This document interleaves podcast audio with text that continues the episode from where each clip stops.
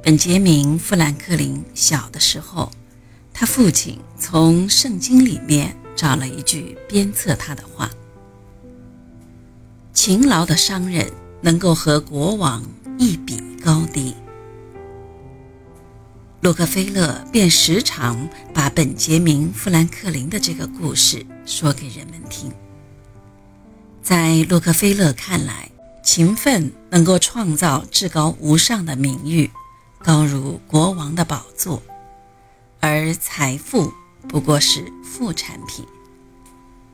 尽管洛克菲勒的观点源自他的宗教信仰，但却具有普遍的实用性。洛克菲勒一直坚信自己的成功是得到了上帝的诱惑。并且他在人前一点也不掩饰，上帝赐给我财富。他给主日学校讲了几十年的课，对圣经了如指掌，从里面找到了很多能够证明他这种看法的证据。其实，在得到上帝赐给的财富前，洛克菲勒已经付出了许许多多的辛劳。他勤奋地使用着上帝给予他的赚钱本领，尽力地创造了更多的财富。期间，清教徒的宗教观念对他有着很好的指引。清教徒们强调宗教的天职，不能在家里、教堂以及事业之外的地方寻找乐趣。无论是何种形式的浪费光阴，都是最大。罪恶。虔诚的清教徒们专心挣钱，这么做的目的正是为了克制各种娱乐消遣。洛克菲勒小的时候疯狂地迷恋财富，当时的很多亲朋好友认为他是财迷，其实那是对他的误解。作为清教徒。勤奋努力的精神渗入他们的血液，他们会自觉地积极进取，努力创造人生的幸福。他们积累财富是为了证明自己的价值，施展自己的抱负，感谢上帝赐予他们宝贵的生命，而不是拿着金钱来放纵欲望。正是有了这种定义的教义。包括洛克菲勒在内的浸信会教徒在经商中取得了成功。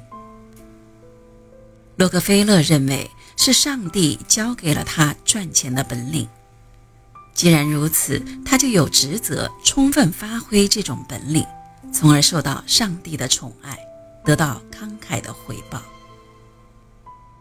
在旁人看来，宗教信仰会阻碍人的财富梦想。但事实是，宗教信仰帮助洛克菲勒实现了他的抱负。每一种文化都有其价值，能否把一种文化中的精华巧妙地吸收，为己所用，助己成功，这就要看这个人是否有大的智慧，是否能跳出常人的思维，别出心裁，在不可能中创造可能。洛克菲勒依靠宗教教义的约束，牢牢地记住浸信会教义中要求的克制私欲、勤奋努力的教义，珍惜光阴、积极进取，最后成为了一位商界奇才，一位虔诚的清教徒商人。一八五六年，洛克菲勒十七岁，当时的美国国情更加加深了。他的宗教信仰。克里米亚战争结束，美国于1857年陷入生产过剩的经济危机，第一次成为了危机的始发地。自1848年开始的铁路事业的蓬勃发展，非但没有促进其他行业的发展，反而受到了英国进口商品的冲击。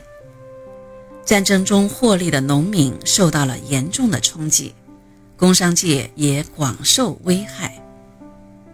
就在1857年这一年，五千多家企业被迫关门，数十万工人失去了工作，曾经的繁荣突然间全都隐匿无踪了。新教徒们并不认为这是工商界的错，而是上帝对这个社会的惩罚，因为这个社会越来越追名逐利，越来越自甘堕落。一位社会改革家主张痛中思痛，希望这次经济危机可以让这个社会记住这个深刻的教训，让人们清醒起来。当时自责情绪顿时弥漫全国，催生了一场大规模的宗教运动——商人重生。作为清教徒的洛克菲勒，他善于利用宗教教义。但是他不会盲信宗教，知道工商界的大萧条时期不是上帝的惩罚，商人们不需要重生，只是需要更加勤奋努力地进行奋斗，不要在抱怨和自责中浪费复苏生意的宝贵时间。于是，在这种宗教运动的鼓舞下，洛克菲勒重振士气。整理好铠甲，昂首挺胸，再入战场。后来他成功了，在某种程度上也是在履行着一个教徒的职责。他积极勤奋地去完成上帝的旨意，去创造更多的财富。在我国，勤奋是一种美德，即使我们没有宗教信仰。只要我们认可勤奋这种美德，我们同样能够得到更多的财富。